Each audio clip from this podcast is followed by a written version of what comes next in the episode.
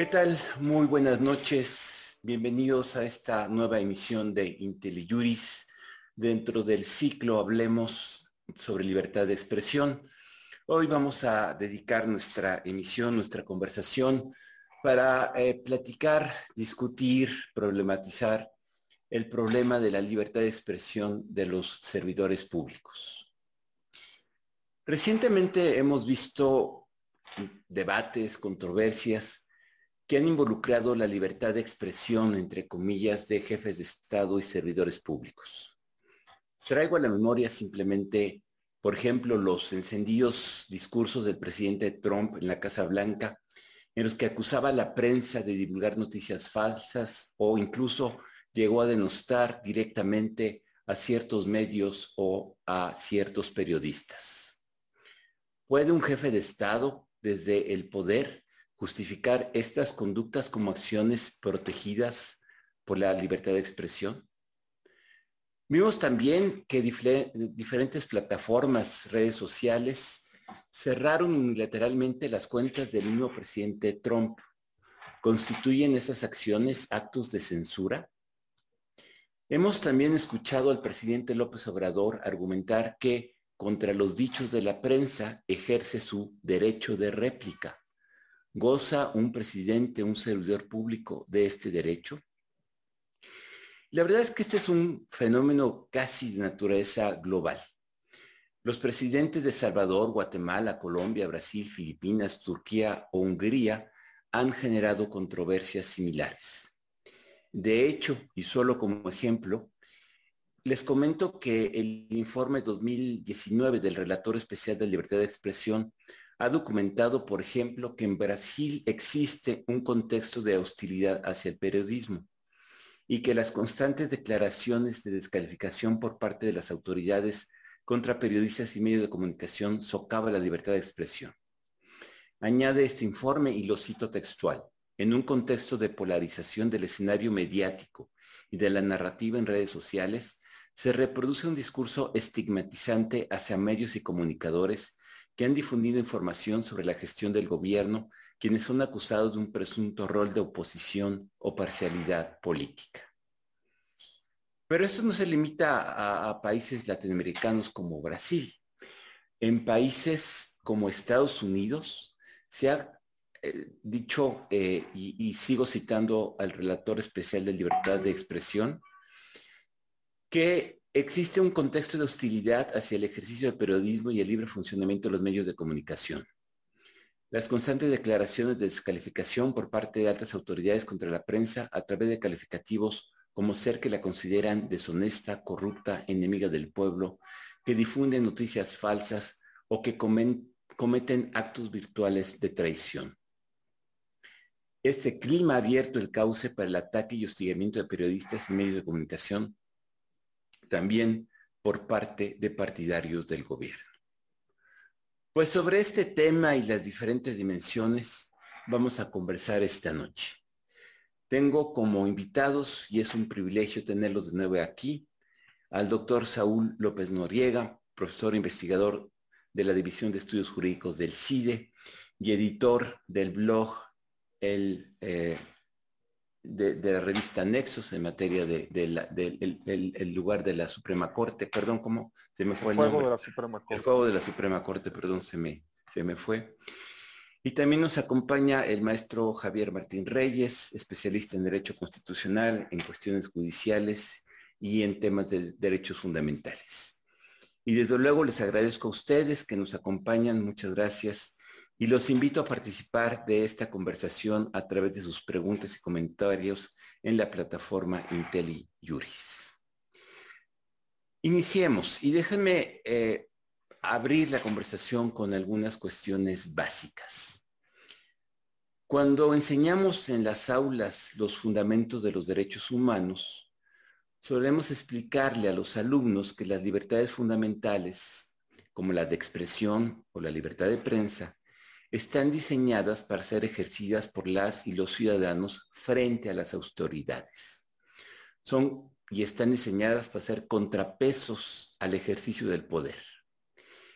Y que justamente por ello, y como una derivada del principio de legalidad, las autoridades, es decir, los servidores públicos, no gozan de estos derechos.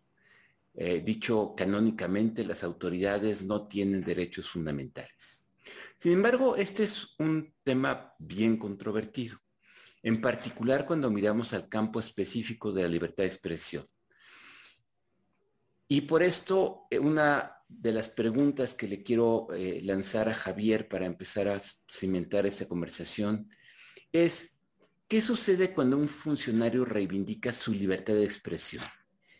¿Es eh, técnicamente correcto decir que un servidor público goza de libertad de expresión? ¿O estamos ante un campo complicado, Javier? ¿Qué nos puedes decir al respecto?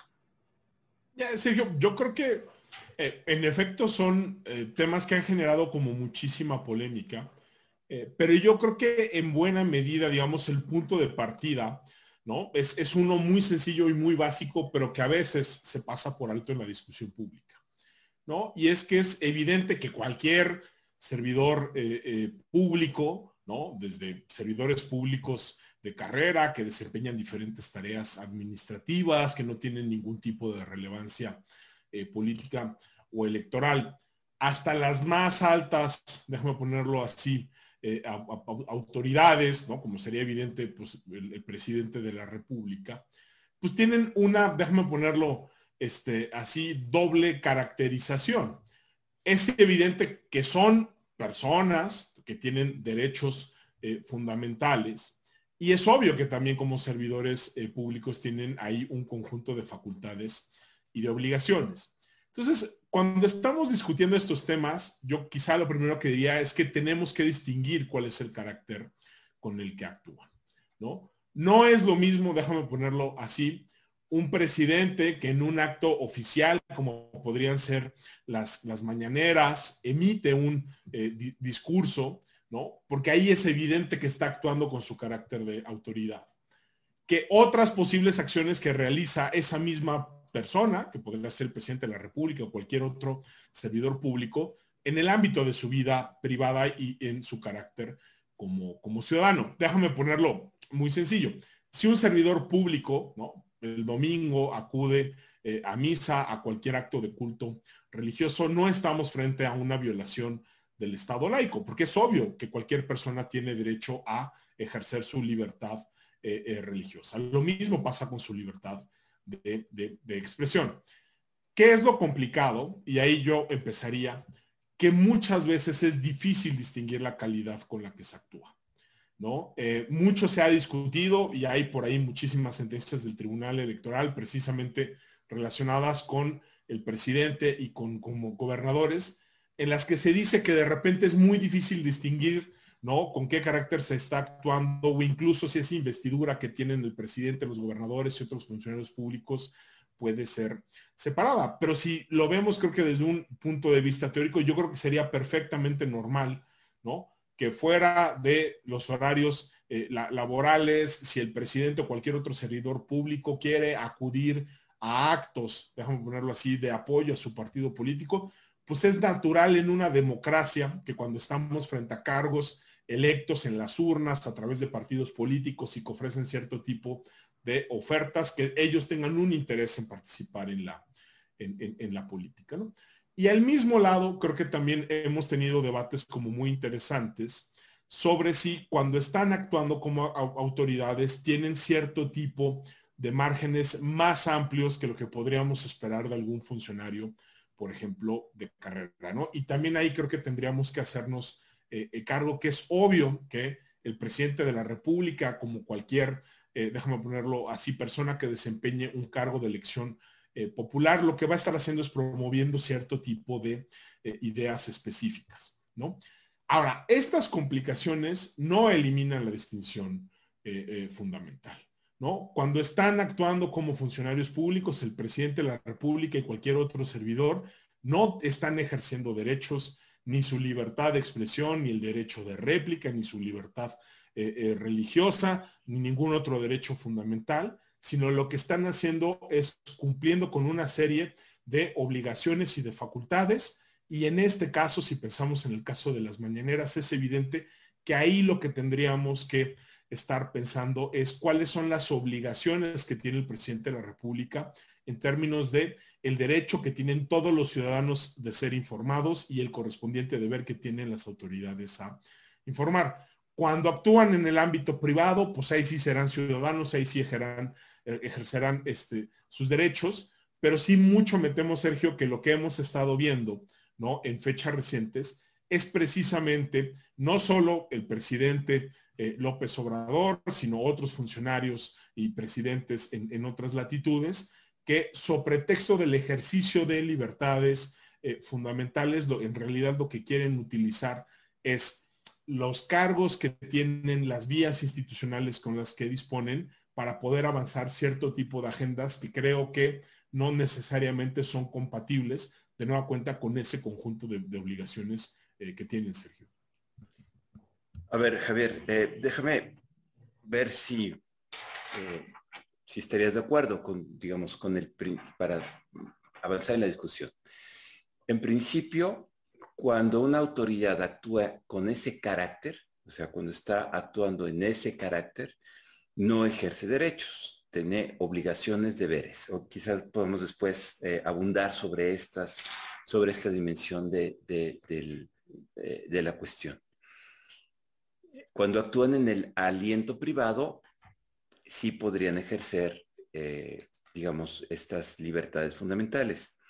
El problema, lo marcas tú bien, es que a veces esto no es blanco y negro, es particularmente mientras más alto en la jerarquía política eh, o administrativa te encuentras, es más difícil distinguir el aliento privado del aliento público, eh, por un montón de razones inherentes a las responsabilidades.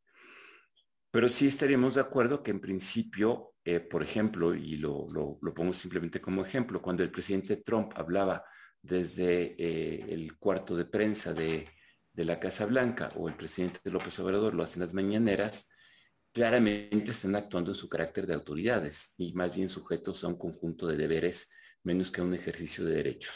Creo que ahí podríamos poner el, punto. A ver, totalmente de acuerdo, ¿no? O sea, así como haber casos muy sencillos, o sea, de nueva cuenta, la mañanera que es pues un acto público que se paga con recursos públicos, que se realiza de lunes a viernes, déjame ponerlo así, pues que son los días eh, laborales dentro del horario que típicamente desarrollan eh, sus funciones. Y ahí sí es clarísimo que cada palabra que dice el presidente eh, López Obrador, quien está hablando no es el ciudadano Andrés Manuel López Obrador, sino es el presidente de la República, el titular de uno de los poderes, y ahí de nueva cuenta no tenemos un ejercicio de derechos, que es lo que tenemos un cumplimiento de, este, de, obligaciones. Como bien apuntas, hay otros casos diferentes, ¿no? Y, por ejemplo, pues yo creo que el caso de, Donald Trump, por ejemplo, es, es, es muy revelador. Si recordamos, por ejemplo, todas esas protestas que se dieron después de la elección donde Donald Trump lo que estaba alegando fundamentalmente es pues, que se había hecho este, eh, un fraude, que se habían cometido irregularidades, Y, donde lo que veíamos es a Donald Trump alentando a sus seguidores a que fueran al Capitolio, a que no permitieran que se certificaran eh, los votos del colegio electoral. Ahí sí te podré decir, creo que había una duda eh, mucho más legítima sobre si quien estaba hablando era Donald Trump, el presidente de los Estados Unidos, si estaba hablando más bien en su carácter de candidato, pues que no se nos olvide que en Estados Unidos pues no se tienen que separar del cargo. Entonces ahí no teníamos dos, sino tres, déjame ponerlo así dimensiones, Donald Trump presidente, Donald Trump candidato, Donald Trump eh, eh, ciudadano. Y en esos casos, Sergio, en efecto, es mucho más difícil hacer la distinción, pero creo que sí sería importante decir eso. Esa distinción es, fundamental y eso es lo que nos permite tener una discusión más ordenada para no incurrir de nueva cuenta ¿no? en, estas falacias ¿no? de cuando el presidente de la República o otros funcionarios nos dicen, bueno, pues en las maneras estoy ejerciendo mi, libertad de expresión porque claramente no es, no es el caso, Sergio. Gracias. Sí, de, hecho, cuando uno abunda un poquito en, la literatura, eh, eh, digamos, en, en los teóricos de la libertad de expresión, lo que han decidido los tribunales eh, nacionales, interamericanos, uno observa que de hecho, el, discurso de los políticos, lo que se llama el discurso político, tiene características especiales. Es un tipo de discurso que incluso tiene ciertas protecciones. Por ejemplo, eh, los legisladores tienen una protección constitucional expresa en términos de su capacidad de expresar lo que quieran en el, seno del, Parlamento, del Congreso, eh, pero también eh, se le reconocen a este discurso político características especiales que lo protegen particularmente cuando se hace desde la oposición política o en posiciones de, digamos, oposición política. Y tiene protecciones especiales pero también está sujeto a ciertas restricciones. Eh, y quizás un ejemplo muy visible de esto es lo que se ha llamado el modelo de comunicación política en México. Los funcionarios públicos, los políticos tienen prohibido eh, en las épocas de veda eh, electoral referirse a los procesos electorales de manera expresa, es decir, hay, hay restricciones más fuertes que las que obtiene un ciudadano ordinario. Pero más allá del funcionar del, discurso político, también se ha ido configurando una serie de obligaciones o de características del discurso de los servidores públicos. Esto ya un poquito lo anunciaba Javier en términos del deber de informar, no como una prerrogativa, sino como una obligación. Y otras características sobre el escrutinio al que está sujeto el discurso de los servidores públicos. Eh, Saúl, ¿qué nos podrías decir al, respecto? Tú has estudiado mucho el tema del discurso político, del discurso de los servidores públicos. ¿Cómo lo caracterizarías y qué, y qué deberes o qué obligaciones están eh, configuradas en, este tema? Creo que, bueno, este, creo que habría que primero distinguir lo que mencionaba Javier de, bueno, hay de servidores públicos a servidores públicos, pero pensando en servidores públicos ya con una enorme relevancia política como un presidente, el líder de la oposición en un congreso, etcétera, lo que tienen justamente, y coincido con Javier, es un poder. Y es un poder de comunicación que en principio justamente también lo tiene, porque el ejercicio del poder necesita no solo tomar decisiones, las facultades que tiene el presidente, pensemos en el presidente López Obrador, sino además necesita comunicar para acompañar esas decisiones y, digamos, aceitar, en el mejor sentido de la palabra, la toma de decisiones y de políticas públicas también, digamos, ese poder le confiere la posibilidad de defender sus políticas públicas. Pero, en ese, pero a su vez hay que estar conscientes de que un presidente participa en la conversación eh, democrática, pero no es cualquier orador. Tiene información que no tiene nadie o que muy pocas personas tienen. ¿Por qué? Porque tiene herramientas del ejército, de la policía, etcétera, tiene, este, conoce cómo están las tuberías de la administración pública, tiene contacto con un sinfín de personas eh, de la misma relevancia. La palabra del presidente también depende del grado de legitimidad, pero puede ser de, una enorme ubicuidad. Tiene una serie de instrumentos, un poder de tribuna que puede llamar a, conferencias de prensa, cadena nacional, entrevistas o este nuevo esquema muy exitoso como modelo de comunicación que son las mañaneras. Entonces, lo que tiene que hacer a grandes rasgos un presidente y el límite es no romper la conversación democrática. Tú puedes defender tus políticas públicas, puedes, si un medio de comunicación ataca tus políticas públicas, tú tienes los datos para poder contrarrestarlos. Tú puedes decir que no es cierto, que no sucedió así, que aquí están estos datos, etcétera.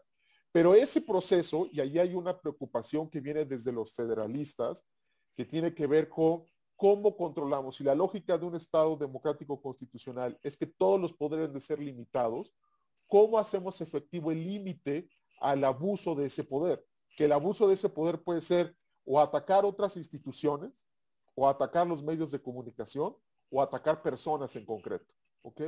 Que digo, pues sobra mencionar que prácticamente todas esas violaciones las comete nuestro presidente en cada una de las mañaneras. Y el problema no es criticar, el problema no es decir que un medio se equivocó o el problema no es decir que cierta personaje eh, está actuando mal a juicio del presidente.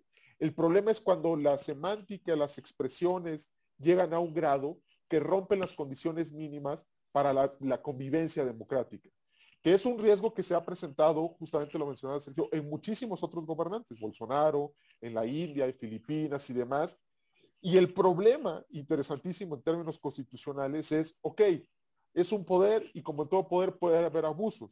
¿Cuál sería el control para ese poder? Sobre todo porque este poder se potencia con las nuevas tecnologías informativas. O sea, pensemos en los federalistas cuando había solo periódicos, ¿ok?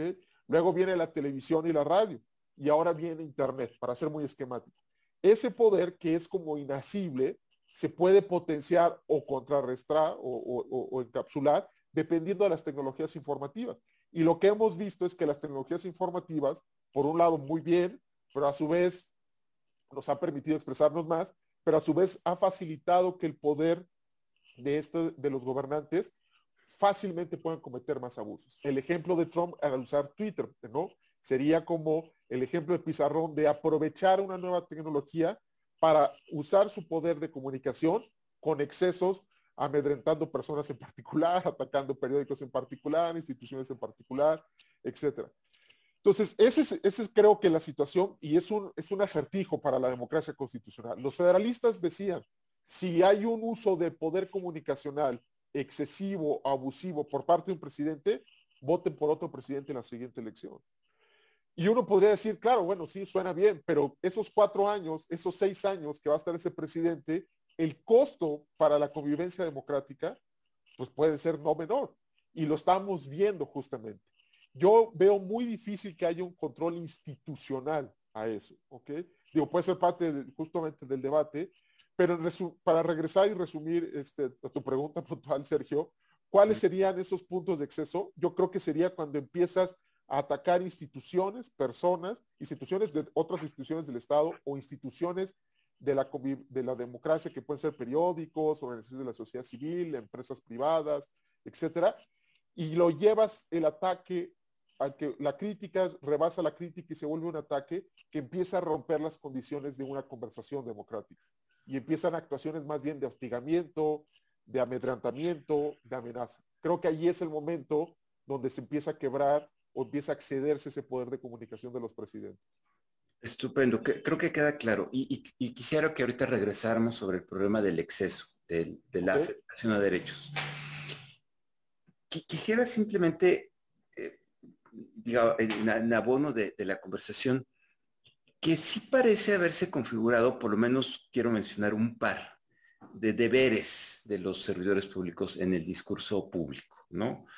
Por ejemplo, uno que eh, así cita, deber especial de constatación razonable de los hechos que fundamentan sus pronunciamientos.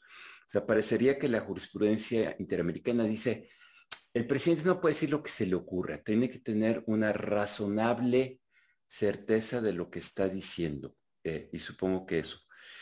Eh, también debe asegurarse que sus pronunciamientos, cito, no constituyen una injerencia arbitraria directa o indirecta en los derechos de quienes contribuyen a la deliberación pública mediante la expresión y difusión de su pensamiento.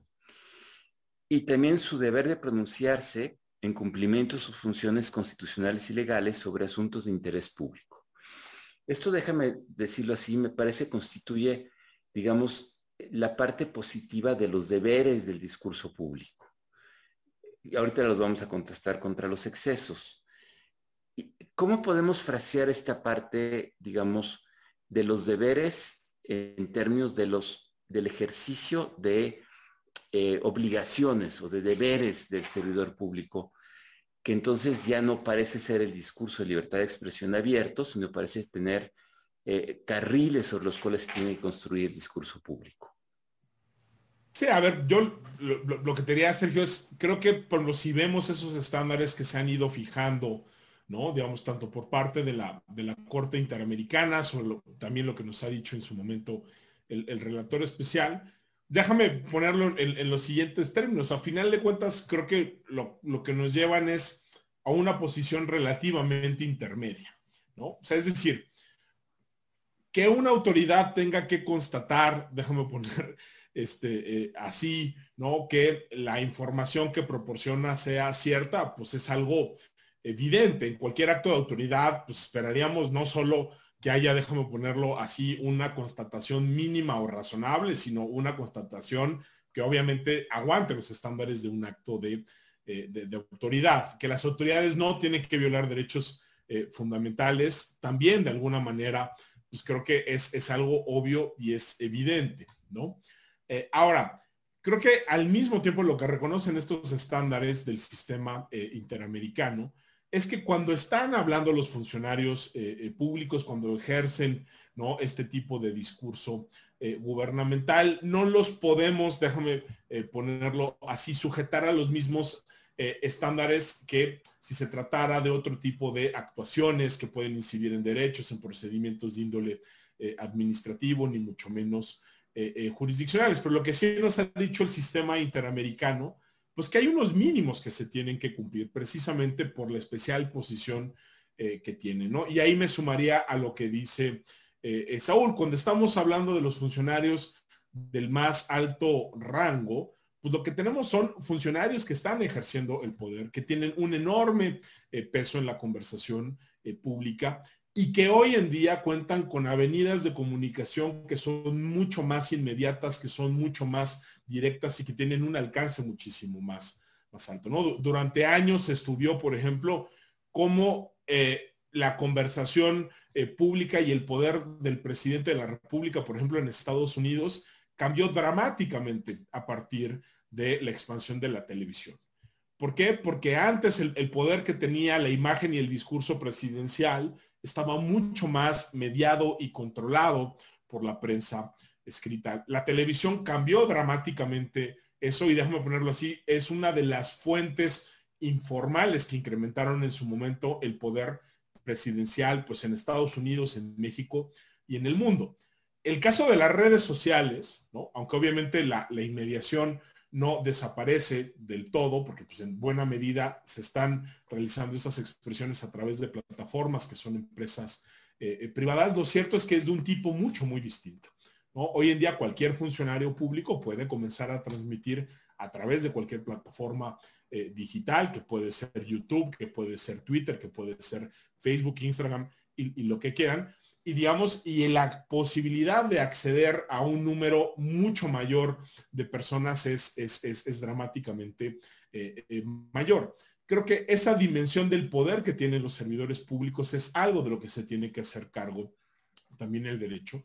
Y por eso creo que esos estándares lo que nos están diciendo es hay deberes especiales de cuidado que, tienen los funcionarios públicos tienen que constatar razonablemente o mínimamente los, los hechos que se están eh, eh, eh, informando. Es evidente que también tienen que cuidar la incidencia que pueden tener en derechos fundamentales. Como decía Saúl y citabas tú también, tienen que cuidar que con eso que dicen no se están cancelando las condiciones de nueva cuenta de la conversación pública, pero yo sí te diría, creo que todavía estamos ahorita en, una época como muy de mínimo, Sergio, en esa, en, esa parte. Y creo que todo esto se va a ir modificando en buena medida a partir de que vayamos viendo también cuáles son los alcances y los efectos, no solo que están teniendo ahorita redes sociales y otras plataformas, sino eventualmente eh, después. Javier, déjame interrumpirte para meter una pregunta de, un, de uno de nuestras eh, eh,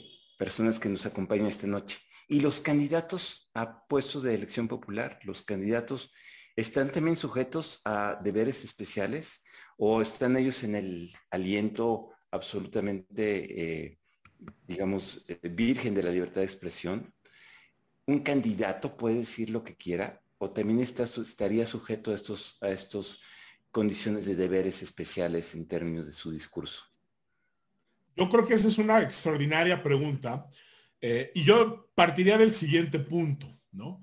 Eh, podríamos pensar en una versión, déjame ponerlo así, eh, un poco decimonónica, pues que a final de cuentas los candidatos y los partidos políticos son entes privados, ¿no? Y que como tal, pues lo que son son manifestaciones de ese derecho de asociación y que cuando están hablando, están hablando como un conjunto de ciudadanos que se organizan políticamente para participar en las elecciones. Quizá durante muchos años o en algunos sistemas jurídicos esa pudiera ser una posición eh, defendible.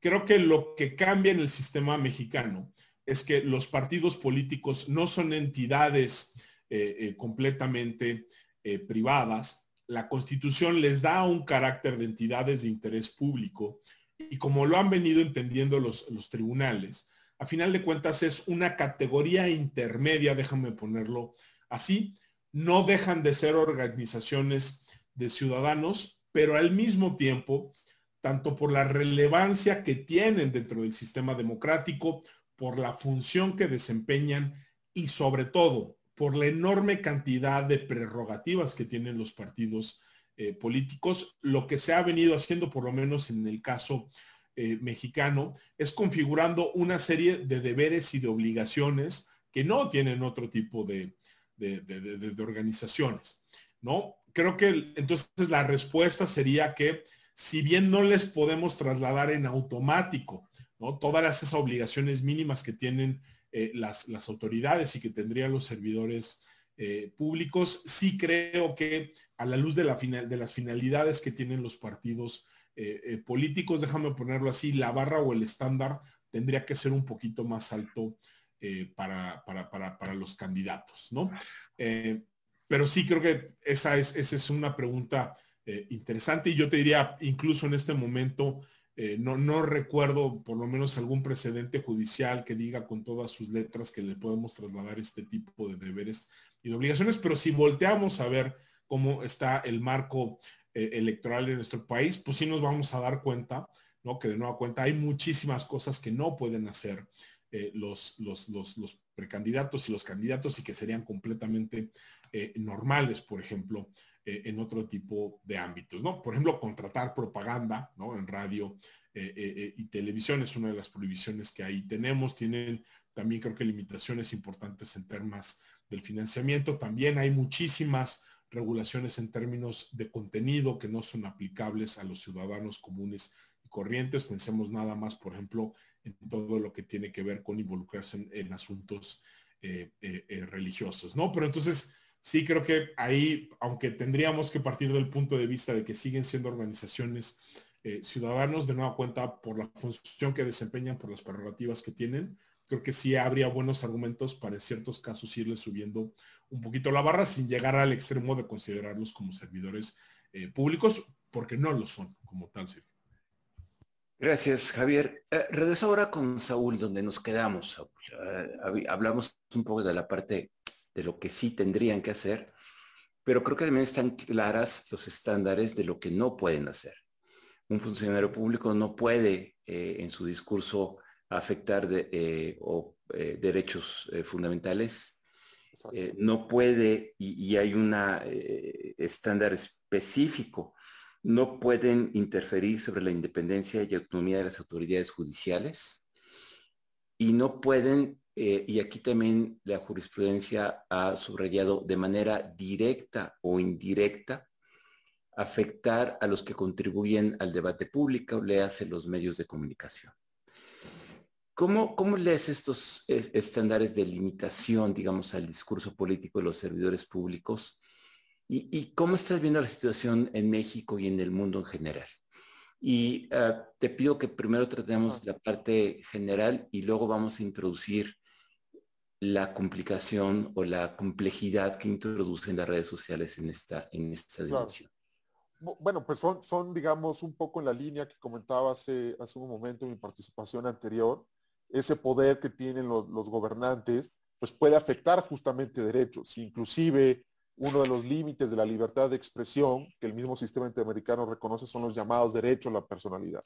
El derecho al honor, el uso de la propia imagen, a la reputación eso justamente un presidente o un gobernante puede ser mucho más avasallador su poder de tribuna frente a esos derechos y otros más, ¿no?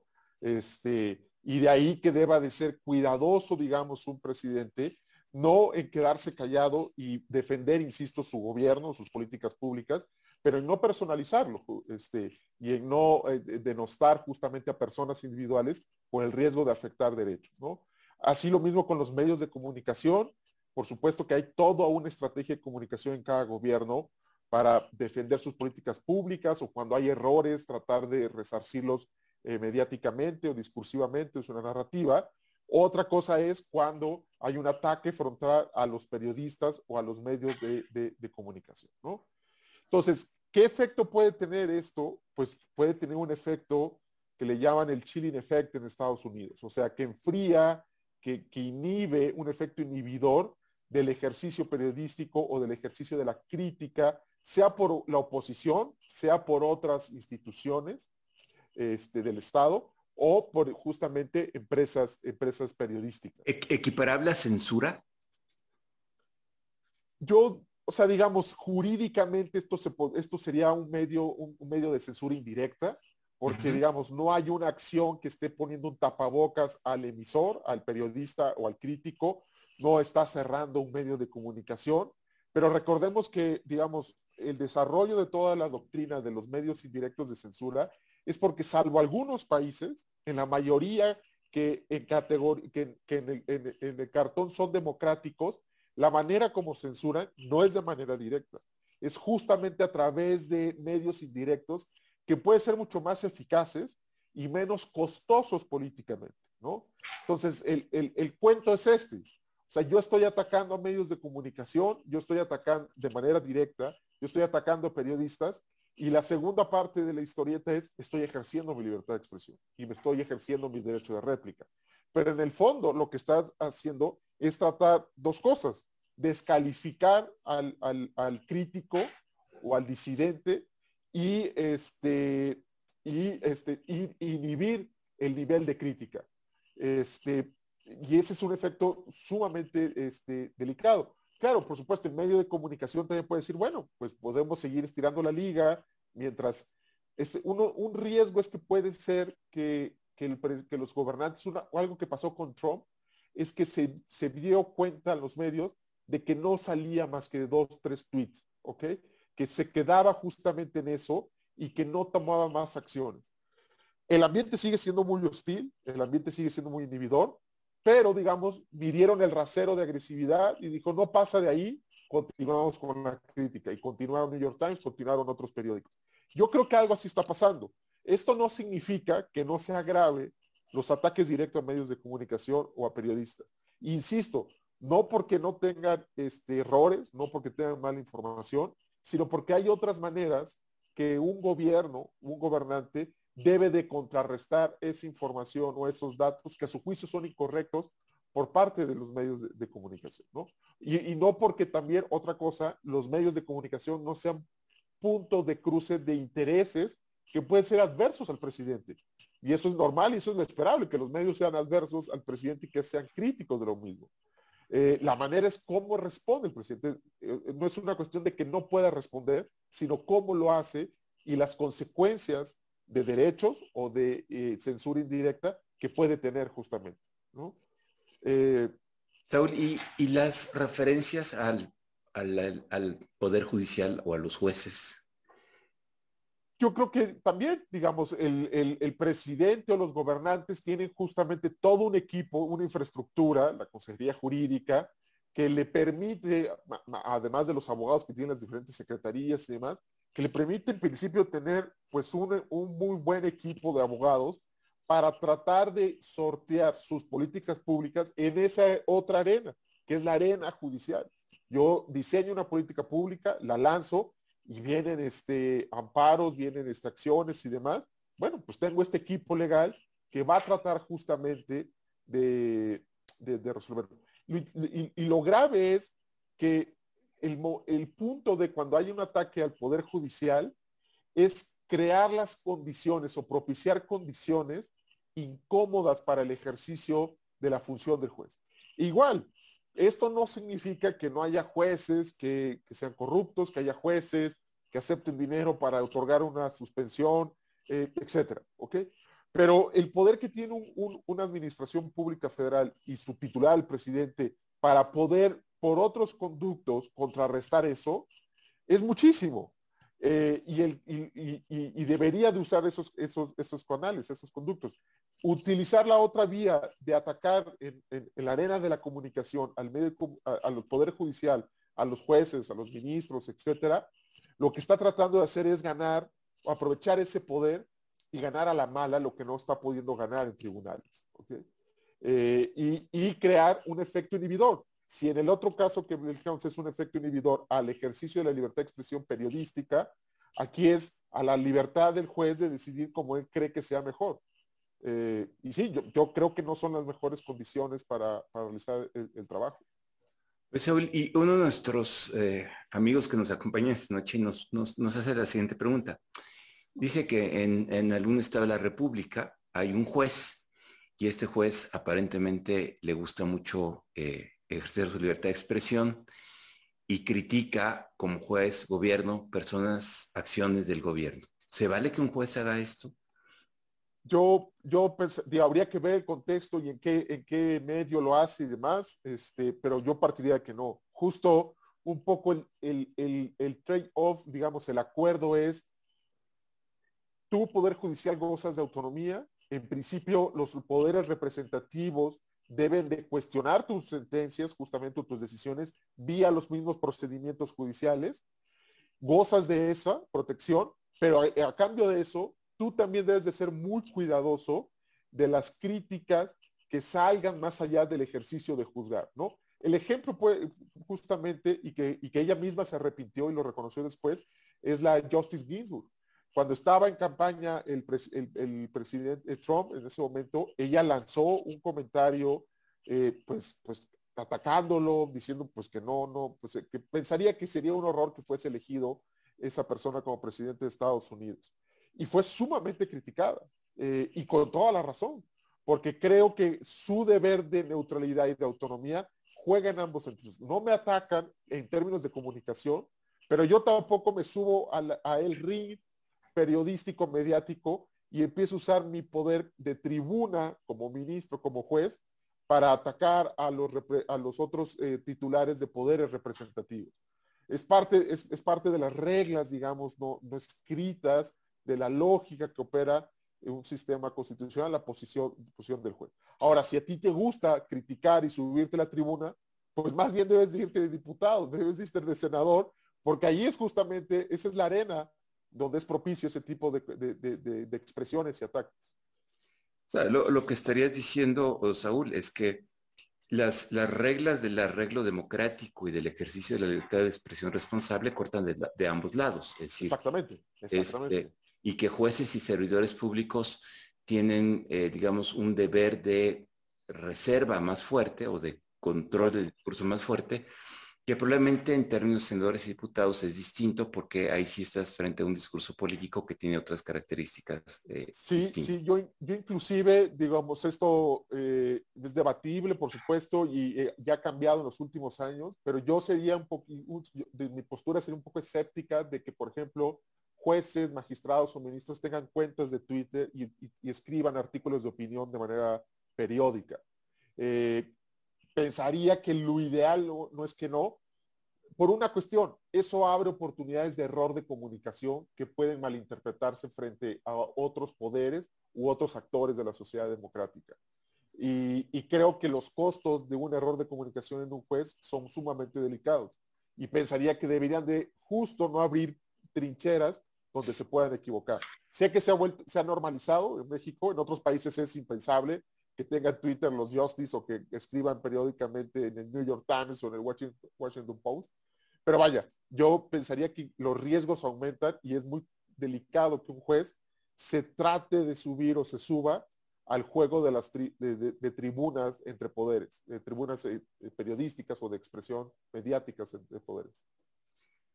Gracias. Eh, antes de pasar a Internet, déjame regresar un segundito con Javier. Eh, hay varias preguntas y, preocupación sobre el mecanismo de control, sobre el mecanismo de, eh, digamos, de activación de la garantía. alguien nos, pregunta, ¿quién, quién debe controlar los excesos del presidente? La CNDH, la CONAPRED, la CONAVIM, de oficio, los jueces, porque eh, parece que tenemos un arreglo institucional con reglas, deberes, pero parece que el mecanismo de protección frente a estas eh, hipótesis no es tan eficaz como quisiéramos. O, sí, Javier, ¿cómo, ves el problema del mecanismo de, protección, de garantía de, la libertad en estos contextos específicos? A ver, yo, te diría, aquí lo que pasa es que creo que estamos en una situación inédita, eh, inédita ya no tanto por la plataforma, obviamente pues todo el tema de las mañaneras ha cambiado la manera en la cual se comunica desde el poder eh, eh, presidencial. Por supuesto, son mañaneras que transmiten en redes sociales, pero si, me preguntas, creo que lo, que hoy es diferente es que como nunca tenemos un titular del Ejecutivo que es particularmente renuente a eh, asumir que su comportamiento tiene que estar subordinado y disciplinado a tanto las normas como los procedimientos que rigen eh, su actuación. Eh, pongo el caso del ámbito electoral. Digamos, si volteamos a ver el, ámbito electoral, pues ahí es muy claro cómo está la división competencial. ¿no? ¿Quién le puede dictar medidas cautelares al presidente de la República y a cualquier servidor eh, público, pues es el INE, el Instituto Nacional Electoral, a través de una comisión específica o a través de su Consejo eh, eh, General, ¿no? Estas determinaciones, por supuesto, pueden ser impugnadas y de hecho se ha reconocido, ¿no? Que el presidente de la República, a través de su consejero jurídico, puede impugnarlas. Hemos tenido decisiones del INE donde le dicen al presidente de la República, por ejemplo, que no puede hablar sobre temas electorales, ¿no? El presidente, digamos, en estos días hemos estado viendo el caso de Nuevo León, arremetido directamente contra eh, uno de los candidatos eh, punteros, Adrián de la Garza, pero mucho antes, desde diciembre, lo que hemos visto son pronunciamientos abiertos donde en la mañana el presidente de la República critica a la alianza opositora que formaron el PRI, el PAN y el PRD. Y les ha dicho de todo, les ha dicho conservadores, representantes del viejo régimen, eh, eh, corruptos, ¿no? Personas que quieren quitar el presupuesto de los programas sociales. Es decir, la cantidad de calificativos han sido enormes. El, el, INE ha dictado medidas cautelares, algunas de ellas se han revocado en el tribunal precisamente por impugnaciones del presidente, pero algunas otras se han confirmado. Lo que esperaríamos en cualquier estado constitucional y de derecho es que si una autoridad le dice al presidente de la República que está violando la Constitución y que en consecuencia se tiene que inhibir de realizar ciertas conductas, pues que lo deje de hacerlo. Esperaríamos un grado de lealtad mínima de las autoridades, ¿no? Hacia la Constitución y hacia las resoluciones de otros órganos que tienen competencia. ¿Qué es lo que hemos visto en los últimos días? Pues que el presidente de la República, a pesar de este eh, dictado de medidas cautelares, sigue incurriendo en las mismas conductas. Tiene ya incluso por ahí algunos apercibimientos, ¿no? Eh, pensemos los tribunales, eh, en particular el electoral, pues ¿qué puede hacer? Le puede poner una amonestación pública o incluso le puede poner una multa o incluso podría, en un escenario muy extremo al que nunca creo que lleguemos, dictarle un arresto hasta de 36 horas administrativas. ¿no?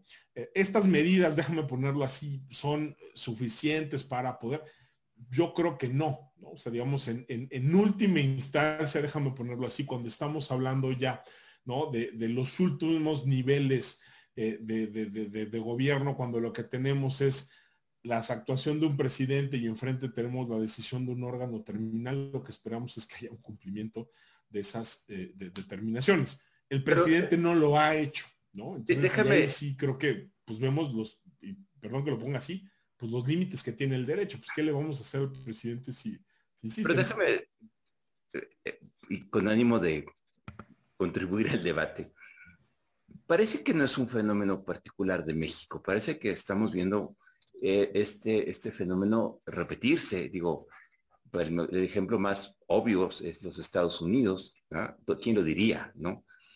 Eh, y, realmente nos plantea un problema, digamos, de diseño institucional, de arquitectura, de mecanismos de protección frente a este fenómeno global que estamos viendo de eh, presidentes que empiezan a jugar una regla distinta, una o que quieren modificar el, arreglo. Eh, sin ánimo de, que des la respuesta definitiva, ¿qué reflexión te, merece? ¿Es un problema político o es un problema que en algún momento tendríamos que estar reencauzando institucionalmente? yo creo que idealmente tendríamos que tener mecanismos precisamente para, o sea, yo creo que es legítimo que el presidente de la República, que otros titulares de los ejecutivos de repente tengan ciertas concepciones de cómo tienen que desempeñar su papel, cómo tienen que comunicar, qué es lo que tienen que... perdón, Javier, no es porque eh, alguien del, eh, de, de quien nos acompaña esta noche nos dice, pero es que lo que pasa es que lo que hace el presidente se está replicando a nivel de gobernadores y de presidentes municipales. O sea, hay un efecto de... Eh, pues de la señal que manda. Exacto. y de lo que puede hacer y cuáles son los, los límites de lo aceptable, ¿no? Ahora, yo te diría ahí, Sergio, creo que llega un momento, ¿no? O sea, dirían los que hacen eh, este, ciencia política y teoría de juegos, que cualquier sistema político, a final de cuentas, es un sistema de controles endógenos. ¿no? Es decir, no hay ningún poder supranacional, ni divino, este, ni extraterrestre, que venga a disciplinar cuáles son las conductas últimas ¿no? que, toman los, los, actores políticos.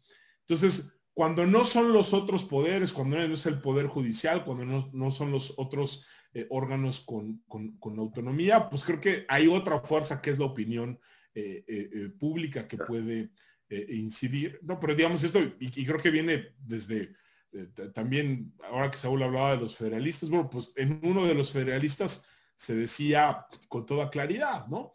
La división de poderes no es algo fijo y no es algo estático. Y cuando un poder ¿no? rebasa la esfera de competencia y el otro poder eh, no reacciona, pues lo que pasa es que nos quedamos con una situación que, aunque sea abiertamente inconstitucional, aunque nos parezca que se rebasaron los límites, si no hay una reacción del otro lado, pues ese poder se puede ensanchar o se puede hacer más, más, más, más pequeño. Creo que el, fenómeno en efecto es global, eh, Sergio, y sí creo que lo que estamos viendo, ¿no? Quizá no habría que generalizar, pero yo sí diría en algunos casos, lo que estamos viendo es a nuevos líderes que llegan con un discurso eh, eh, populista, entendido como ese discurso que va en contra de las instituciones eh, establecidas, que no le da un peso a, los valores que protege un sistema democrático y constitucional de pesos y de contrapesos, y que a golpe de repetir que tienen la legitimidad que les dieron las urnas, lo que buscan es rebasar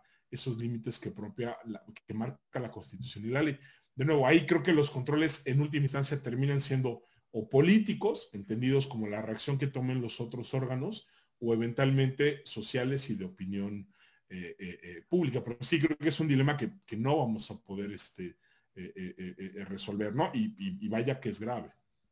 Ahora, déjame regresar con Saúl, donde nos quedamos, porque además del problema global, hay otra dimensión global del asunto, y es la tecnología, las plataformas, las redes sociales, que han venido a añadir una capa de complejidad que hasta hace pocos años no teníamos en, esta, en esta discusión. Sí.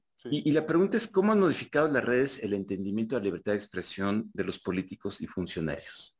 Y nada más te comento que también alguien de los que nos acompaña, que es el servidor público, reaccionó rápidamente cuando dijiste no deberían tener cuentas de Internet. Nos dicen, no, sí, claro que deberíamos tener cuentas de Internet. Bueno, me refería en concreto a los jueces, este, eh, pero es, es, debatible, vaya. Eh, ahora, yo sí, digamos, digamos, hablando de funcionarios públicos diferentes a los jueces y demás, yo creo que sí, deben, eh, deben tener cuentas de Internet y digamos en algunos países como Estados Unidos ya está muy reglado cómo debe de operar la cuenta de Twitter del presidente o de otros funcionarios, etcétera, etcétera, etcétera. Esto lo ha complicado porque, digamos, es un nuevo intermediario, lo que mencionaba Javier. Pues teníamos intermediarios privados tradicionales, periódicos, televisiones, radio, eh, que, que, intermediaban justamente el government speech de los presidentes u otros funcionarios públicos.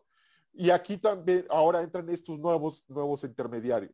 La diferencia es eh, por lo menos veo las siguientes. Uno, que permite, por ejemplo, que los presidentes o los gobernantes puedan expresarse de manera directa en principio, ¿ok? Con su electorado, con su, la sociedad, con su militancia, Eso es muy interesante porque también puede ser que esté cambiando. Hay un libro muy bueno de Bernard Mannan que se llama El gobierno representativo, que tiene la historia de toda esta figura y en algún punto dice cómo van cambiando a lo largo de la historia del gobierno representativo las élites que fácilmente acceden a ellos. De los burócratas de partido, cuando surge la televisión, cambia una élite que, es, que se desenvuelve bien en ese medio de comunicación y ahora pareciera que una de las exigencias para hacer, eh, entrar a un puesto de elección popular es saber moverte bien en el mundo de redes sociales. Entonces, ese es un cambio importantísimo, la manera de qué tipo de personajes llegan y el tipo de, mensaje que llega. Porque otra cosa que es importante considerar es que el medio, las características del medio, condicionan lo que uno puede decir. Una cosa es la nota escrita, otra cosa es la radio, otra cosa ya es la televisión con la imagen y otra cosa son las redes sociales. Entonces cambia también el tipo de mensaje. Y la otra cuestión muy importante es que las plataformas de Internet, sobre todo en temas de, expresiones, prácticamente no tienen controles. Tienen controles sobre derechos de autor, tienen controles sobre cuestiones muy puntuales de pedofilia, pornografía infantil, etcétera, algunas otras cuestiones en otros países, pero el resto es muy, es muy libre lo que ellos pueden hacer como intermediarios. Entonces, el, el, episodio este de Trump con Facebook yo, yo lo veo más que como un acto de censura, lo veo más bien como un choque de poderes entre el poder de comunicación de un presidente, del presidente más importante, más poderoso de, del mundo occidental, y un intermediario que tiene 3 mil millones de cuentas en todo el, planeta y que eso lo hace un intermediario inédito en la historia porque es en sí mismo una estructura de expresiones y que él de repente dice, te cancelo justamente la posibilidad de expresarte acá, con lo que implica por el tamaño y por todas estas características esa cancelación. Y le agregaría otros problemas. Uno, le cancela cuando ya se va, a pesar de que durante la campaña y durante su gestión violó los estándares comunitarios de Facebook, las reglas de moderación de Facebook, entonces lo debió haber sacado desde antes. Y la otra cuestión que se volvió muy problemática es que todos estos ejemplos que tú has mencionado, Sergio, de otros gobernantes en India, Filipinas, Bolsonaro, en eh, Brasil, que han, han, eh, han abusado de o han violado, vulnerado los estándares comunitarios de Facebook, a ellos no les ha suspendido. Y entonces la pregunta es, ese poder de intermediación de, de las plataformas, ¿qué controles tienen? Ya no digamos frente a la expresión de nosotros particulares, sino frente a la expresión de otro poder, que es el poder con legitimidad democrática, que es el presidente de un país. ¿no? Y, creo que esa discusión, eh, si bien es cierto que el caso se está resolviendo por el, eh, este órgano, el, el, Oversight Board de Facebook, la discusión va más allá, porque es, ¿tiene legitimidad un una empresa privada para cancelar, aunque sea, digo, en este caso de Trump, pues es un discurso pues chocante, por decirlo menos, pero tiene legitimidad para ejercer ese poder y, restringir el, poder de comunicación de tribuna de un órgano, de un titular de un órgano legítimamente y democráticamente constituido? Yo creo que esa es la, pregunta y es parte del, debate, más allá de la decisión si va a regresar Facebook en seis meses, eh, ¿no?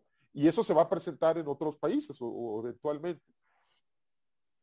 Este, ah, entre nuestros eh, acompañantes quienes, que nos, nos, sigan esta noche, ya, ya se armó el debate, ya están eh, algunos diciendo que al contrario, los jueces deberían tener y usar la herramienta para explicar razón de sus decisiones, en fin. Creo que muestra la complejidad del debate, eh, Saúl Javier. Creo que estamos frente a un, eh, digamos, a un terreno inédito en donde hay argumentos tanto a favor de por qué si es una herramienta que potencializa la capacidad de los servidores públicos de dar razones de sus acciones, pero que al mismo tiempo conlleva riesgos importantes porque a veces es muy difícil trazar la línea entre lo que es un argumento razonable y lo que se convierte en otro tipo de, discurso. Yo les quisiera eh, pedir una, reflexión final, un minuto de reflexión final sobre las perspectivas. ¿Qué, sigue en este debate? ¿Por dónde tendríamos que orientar eh, el debate? ¿Es un mecanismo de regulación? ¿Es un mecanismo de autorregulación? ¿Es un mecanismo de, eh, como decía Javier, de pesos y contrapesos culturales institucionales? ¿O es un debate que amerita un replanteamiento de las coordenadas de la libertad de expresión? Empezaría por Javier y luego continuaría con Saúl. Adelante, Javier. A ver, yo, yo, yo creo que hay, déjame ponerlo así, desde el lado del derecho y de lo institucional, pues hay, hay retos enormes. ¿no? Creo que eh, una de las características que, que, tiene redes sociales y que ha cambiado fundamentalmente eh, mente los, los debates jurídicos que tenemos, es que la arquitectura misma de las redes sociales es distinta a los medios de comunicación tradicionales eh, que tenemos. ¿no? es decir, eh, cuando un funcionario público, el presidente de la República, un legislador o legisladora o quien sea, utiliza, por ejemplo, su cuenta de Twitter, pues no solo está emitiendo un mensaje como si se estuviera reproduciendo en la radio o en la televisión, donde hay una comunicación, déjame ponerlo este, así, unidireccional y donde se transmite un, mensaje, sino que al mismo tiempo, por las características que tienen las redes sociales, muchas veces lo que genera son foros de discusión público donde lo que vemos es el ejercicio de derechos fundamentales diferentes al de ser eh, informados. Es decir, cuando en un tweet, cuando en un post de Facebook, cuando en la sección de comentarios eh, de, YouTube, las y las personas y sobre todo la ciudadanía participa, comenta, debate, contraargumenta, presenta puntos de vista eh, distintos. Ya no solo estamos en una lógica del deber de informar que tiene el funcionario público, ahí tenemos otros derechos fundamentales que están en, juego. Creo que en buena medida, ¿no? las primeras respuestas que vamos a tener son judiciales y creo que ya los tribunales de México y el mundo se están enfrentando a este tipo de casos y nos están dando eh, cierto tipo de respuestas que pueden ser mejores o que pueden ser eh, eh, peores. Yo tampoco descartaría que eventualmente vayamos terminando de, regular y de normar ahora sí cierto tipo de temas controversiales. Yo creo que ese ejemplo que, ponía Sergio y que comentaba también Saúl de las y los jueces en Twitter, en redes sociales, pues es muy bueno, porque a final de cuentas, pues ahí hay un, debate muy amplio sobre si tendrían que mantener esta apariencia de neutralidad, de imparcialidad y en consecuencia los estándares que les pedimos son, son más altos o si de repente hay otras alternativas. Digo, pongo un ejemplo, no hay eh, algunas juezas, jueces, magistrados, magistrados que lo que hacen es pues abren dos cuentas, ¿no? Y una es la personal, otra es este, la, la, la institucional y ha habido algún tipo de iniciativas como para tratar de regular eso, ¿no? ¿Qué tan efectivas o no van a ser? Pues creo que es una pregunta eh, eh, abierta, pero creo que tratándose de servidores públicos, sí creo que eventualmente podríamos terminar, déjame ponerlo así, con estándares que vayan más allá de recomendaciones, que es básicamente hoy lo que eh, solemos tener, por lo menos en el caso de México. Y el otro gran reto, ya también lo apuntaban ustedes, creo que va a ser cómo articulamos esos mecanismos internos que tienen las propias plataformas digitales para regular su contenido con las instancias eh, ya, digamos, eh, públicas y sobre todo jurisdiccionales, ¿no? Eh, en las que muy posiblemente, como ya ha sucedido, se revisan ese tipo de, determinaciones. Yo creo que apostarle solo a la autorregulación pues sería un poco ingenuo. Yo creo que tiene un papel importante. Creo que son interesantes los ejercicios que se han estado haciendo pero si pensamos que estamos enfrente con eh, empresas pues genuinamente eh, globales y de las más poderosas eh, del mundo y que tienen a final de cuentas un fin lucrativo, sí creo que pues estamos en uno de los ejemplos casi casi del libro de texto donde pues el derecho tiene esa vocación ¿no? de, limitar al poder tanto público como, como, como, privado, ¿no? Pero creo que esas tres coordenadas, creo que de alguna manera eh, nos permiten pensar por lo menos algunos de los retos que nos impone ¿no? ese traslape entre nuevas tecnologías, redes sociales, funcionarios públicos con obligaciones y al mismo tiempo pues, libertad de expresión y otros derechos fundamentales de los, de los usuarios. Saúl, tu, reflexión final. Bueno, yo pensaría uno primero que hay que tener claro que los, gobernantes, los funcionarios públicos, particularmente los de alto nivel, lo que tienen como tales son poderes, es el ejercicio de poder, de facultades y deberes, por supuesto, pero al momento de ejercer esos poderes, por definición en una democracia constitucional, están limitados. Entonces, el presidente o los gobernantes cuando están hablando en una conferencia de prensa en una mañanera, están ejerciendo un poder, un poder de comunicación, que es difícil de controlar, sin duda, depende más de procesos jurídicos o institucionalizados de acuerdo con Javier, del balance de los pesos y contrapesos de los diferentes actores políticos y de ciertas reglas no escritas que son claves para que funcione el andamiaje institucional democrático. si empiezan a romperse esas reglas no escritas, se pueden reinventar y se pueden mejorar, por supuesto, y se pueden someter a discusión perenne esas reglas no escritas del funcionamiento de una democracia. Pero romperlas cuando implica un abuso de un poder tan difícil de asir, eh, justamente ahí empiezan los problemas, ¿no? Y ya la tercera cuestión es que justo con la Internet y las plataformas, entramos en una nueva dinámica de puede ser que estemos llegando a unos nuevos tipos de élite que puede acceder al poder mucho más sencillo. Inclusive empieza a haber estudios muy interesantes, en, Estados Unidos, del fenómeno de los influencers llevados a la política. Este, muy interesante.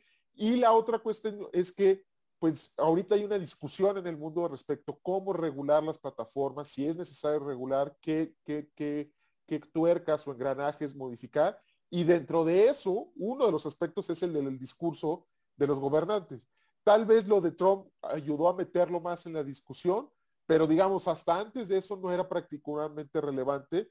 Ahora ya está en la discusión y creo que pues será parte del proceso de ajuste de ese enorme poder que están teniendo las plataformas de Internet para muchas cosas, entre otros el tema de eh, la libertad de expresión eh, de, particulares y de gobernantes. Pues vaya que tocamos un tema controvertido esta noche, eh, la reacción de nuestros amigos y amigas que nos escuchan en, el chat y en las preguntas. Seguramente tendremos mucho que decir eh, y mucho que conversar entre todos. Yo les agradezco mucho, Javier, Saúl, su compañía esta noche y sobre todo les agradezco a todos y todas quienes nos acompañaron esta noche que hayan participado la idea es simplemente animar este debate de temas relevantes para el derecho y para la vida democrática del país. Muchas gracias, buenas noches. Nos vemos en la próxima emisión de Hablemos sobre libertad de expresión. Gracias, Sergio. Hasta luego. Gracias, gracias a todos que nos acompañaron. Y a todos que nos escucharon.